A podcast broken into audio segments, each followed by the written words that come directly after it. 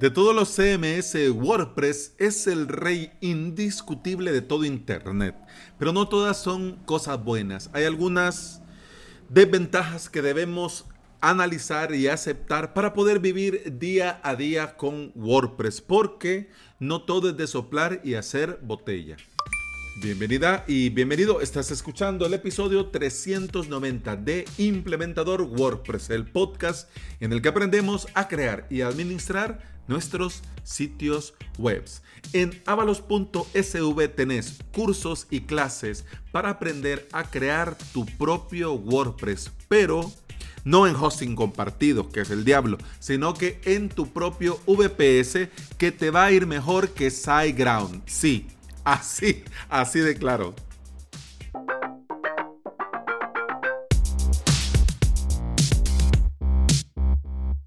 Ay, qué gustito da decir lo que te da la gana decir y, no tener el temor de que son tus patrocinadores y que tenés que decir que es el hosting de todos los hosting. Porque sí, señores, el sábado pasado eh, hice la migración de un cliente eh, que me estará escuchando porque es oyente también del podcast.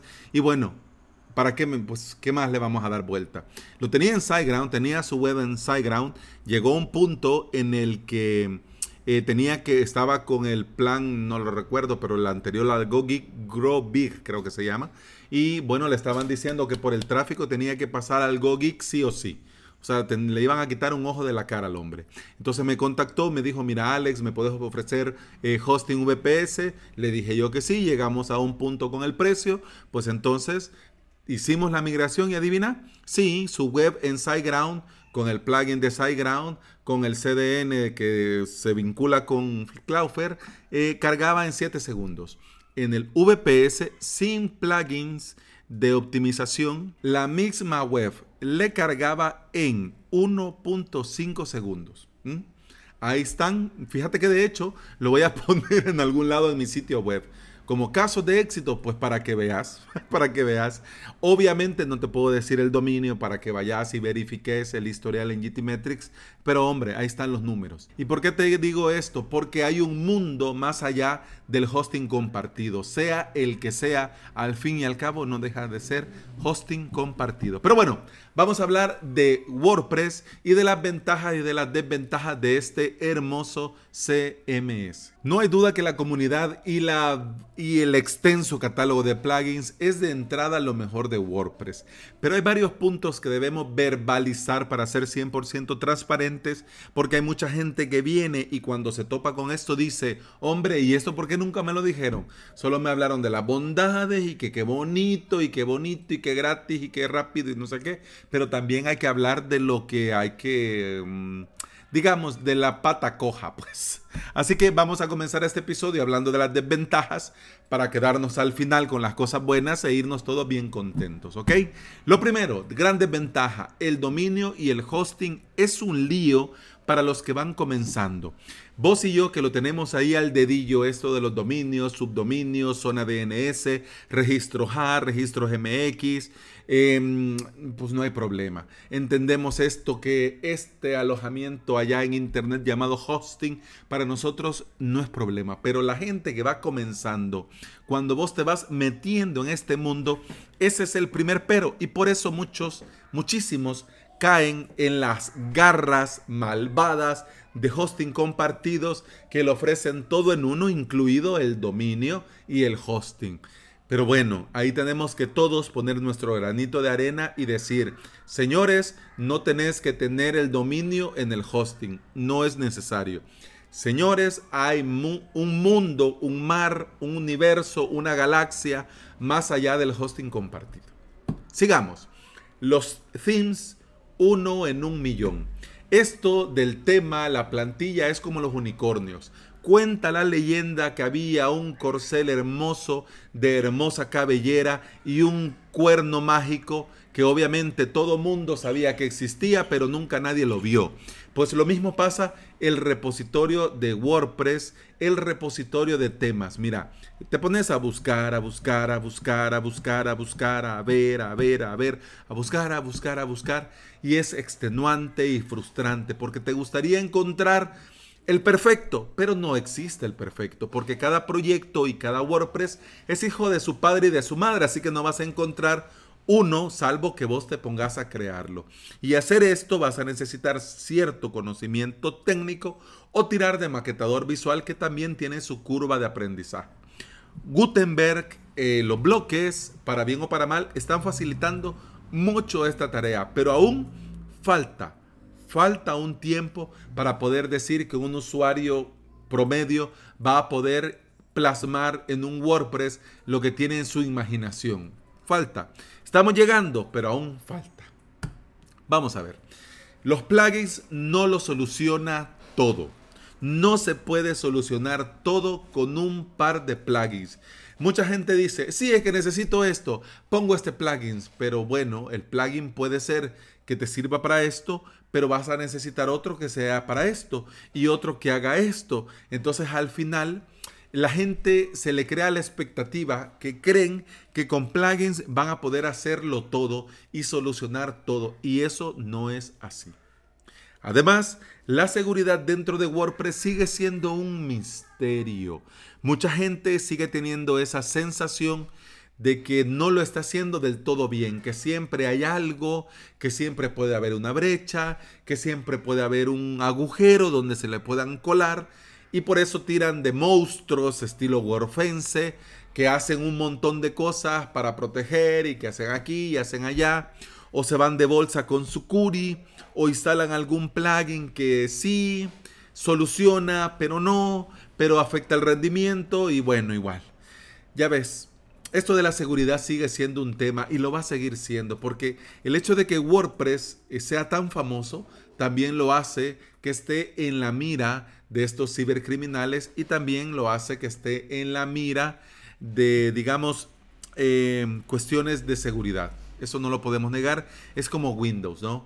El hecho de que sea tan famoso y esté en tantos equipos hace que, pues, bueno, vaya como vaya, ¿no? Y tenga los problemas que tenga y a cada rato salgan problemas de seguridad. Pero bueno, gastos adicionales. Tenemos que ser sinceros cuando hablamos de WordPress porque el hecho de que sea GPL, open source, no significa que todo es gratis. Hay plugins premiums que tenés que pagar la licencia. Hay temas premiums que tenés que pagar la licencia y hay gastos adicionales que vas a tener que pagarlo, ya sea el hosting, el dominio, el implementador, el soporte, el de diseño, el maquetador, etcétera, etcétera, siempre van a haber gastos adicionales que nosotros tenemos que dejarlos claros, porque a la hora que nuestro cliente viene y nos busca, nos dice, bueno, ¿y que WordPress no es gratis? Pues, entonces, ¿por qué me estás cobrando? ¿No? Vamos a ver. Último punto en el tema de las desventajas. Dependencia total de los plugins. Los plugins es lo mejor de WordPress, pero también es lo peor.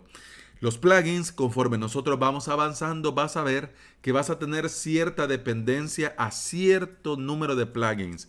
Es decir, esta, digamos, configuración mínima viable. Bueno, esto está bien, pero también tenés que tener claro que depender 100% de un plugin va a hacer que conforme pasa el tiempo, no te lo vas a poder quitar de encima. Y eso no está bien. ya vamos llegando al final y ahora sí, nos sacudimos la mala vibra y vamos, que no todo está mal. WordPress es el mejor CMS y no es solo porque sí.